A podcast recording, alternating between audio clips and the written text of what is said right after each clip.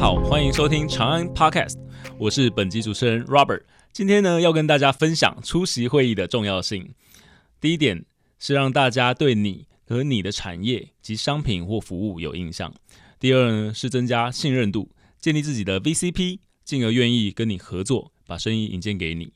那我们如何可以增加出席的能见度呢？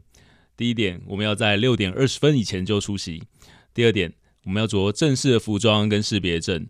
好让来宾跟会员都能清楚的认识你。第三，我们要热情的跟会员及来宾互动与交流。那今天我们要来分享三个在我心中哈，我们长安分会的出席标杆榜样。第一位呢是每周会议都准时五点半就到饭店，为大家准备接待工作以及会场布置的井上哥，拍拍手。井上哥呢有五十年的修车经验，他深得会员的信任。大家除了把自己的爱车交给他，同时呢，也推荐客户的进口车，大家都找锦上哥服务，好，口碑不在话下，真的是我们会员之中的标杆。第二位呢，我们要讲到一个特殊的案例，好，这个很有趣，他是窗帘先生建佑。有一次呢，建佑在礼拜三的晚上到半夜失眠，那他为了不影响隔天的会议啊，那我们的建佑呢，居然直接睡在饭店。地下停车场，哈，这样子的精神实在太值得大家给他掌声了啦！建佑重视出席的态度啊，增加了会员的信任度。除了呢，他是我们分会室内设计师指定的窗帘厂商，并且呢，大汉家具也和建佑合作，请他提供驻点的服务。